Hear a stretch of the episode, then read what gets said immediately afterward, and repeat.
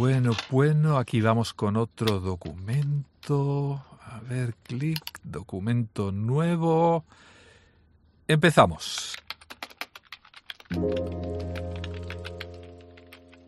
En épocas de dificultades y en las que la vida te da la espalda, ay Dios mío, la vida, ¿no? No todos son psiquiatras y psicólogos, necesitamos mecanismos para resistir. Y sin lugar a dudas, sobrevivir es la regla. Y el ser humano tiene un instrumento natural para combatirlo. ¿Sabes cómo se llama? Resiliencia. A ver, a ver, repite conmigo. Resiliencia. Vaya con la palabra, ¿verdad? Todos la utilizamos y está, vamos, ¿por qué nos vamos a engañar? De moda. Pero da la impresión de que esto es parecido a lo, al podcast que hicimos sobre la autoestima, que todo el mundo habla de ello, pero que no sabemos exactamente a qué nos referimos. Podríamos decir, sin lugar a dudas, sobre este concepto, que se refiere al proceso de adaptarse bien a la adversidad, a un trauma, a una tragedia, a una amenaza, o bien a fuentes de tensión significativas.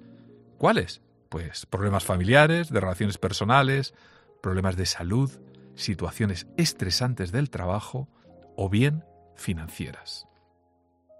Soy José Miguel Gaona, psiquiatra, y en los próximos minutos te mostraré el camino en el que la autoestima, el autocontrol, el optimismo y el pensamiento positivo son los pilares de la resiliencia.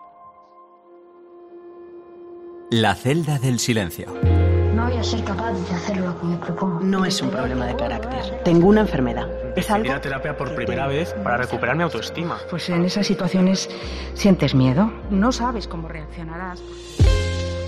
Píldoras de salud mental con el Dr. Gaona. Un podcast original de Cope. Episodio 5. Resiliencia. Crecer desde la adversidad.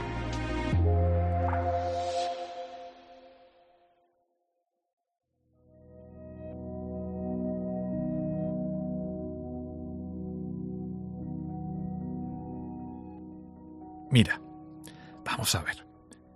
¿Estás escuchándome ahí en el silencio intentando captar lo mejor de este podcast? Y para poder representar la resiliencia a escala humana y de una manera gráfica, podríamos decir que la resiliencia es similar, a ver, a, por ejemplo, cuando un material se dobla sin romperse e incluso llega a recuperar la forma original. Por ejemplo, cuando los juncos se doblan bajo la fuerza del viento.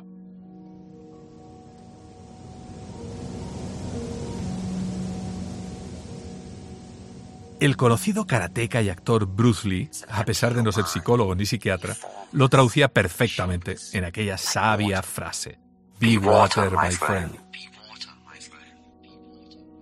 Bruce Lee lo que realmente hacía era apología acerca de cómo el agua se adapta a la situación sin perder sus propiedades.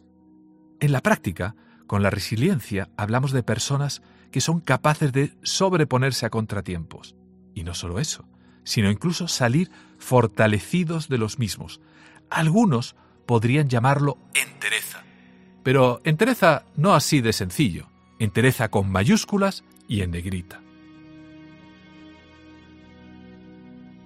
Desde esta perspectiva de las neurociencias y del comportamiento humano, podríamos decir que como resultado, las personas más resilientes tienen, a su vez, un mayor equilibrio emocional frente a las situaciones de estrés, soportan mejor además la presión, y esto les permite una sensación de control frente a los acontecimientos y también, lógicamente, una mayor capacidad para afrontar retos, cosa que además se verá reforzada si se acompaña de una rica vida espiritual, cosa que es más importante de lo que todos podemos creer. Por otro lado, tú te preguntarás cuándo y cómo harás uso de esa resiliencia. Pues me temo que la vida no te va a pedir la opinión, simplemente te va a ocurrir, y tu capacidad de resistencia además se pondrá a prueba en otras situaciones, además de las mencionadas, es decir, situaciones de estrés, como por ejemplo el debido a la pérdida inesperada de un ser querido, maltratos o abusos, ya sean psíquicos o físicos, a enfermedades, o, como no, al abandono afectivo, separaciones, por ejemplo, ¿no? Temas relacionados con el fracaso, catástrofes, pobrezas extremas. Recordar algo. A los barcos se les conoce cómo están construidos en las tormentas, no cuando hace calma chicha.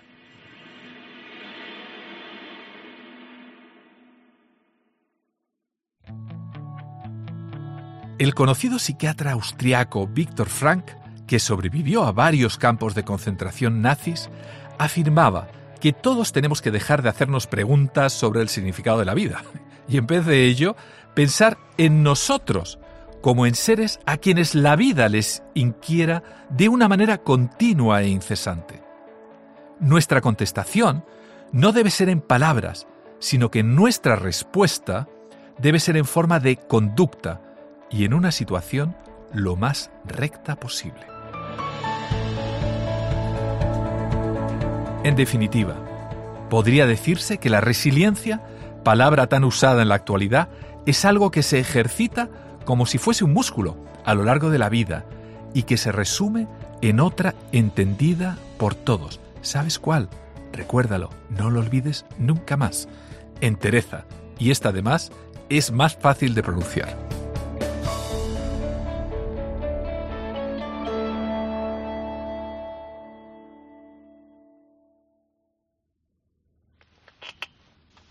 Bueno, pues yo creo que este tema ya lo podíamos dar por hecho y ha quedado además muy interesante.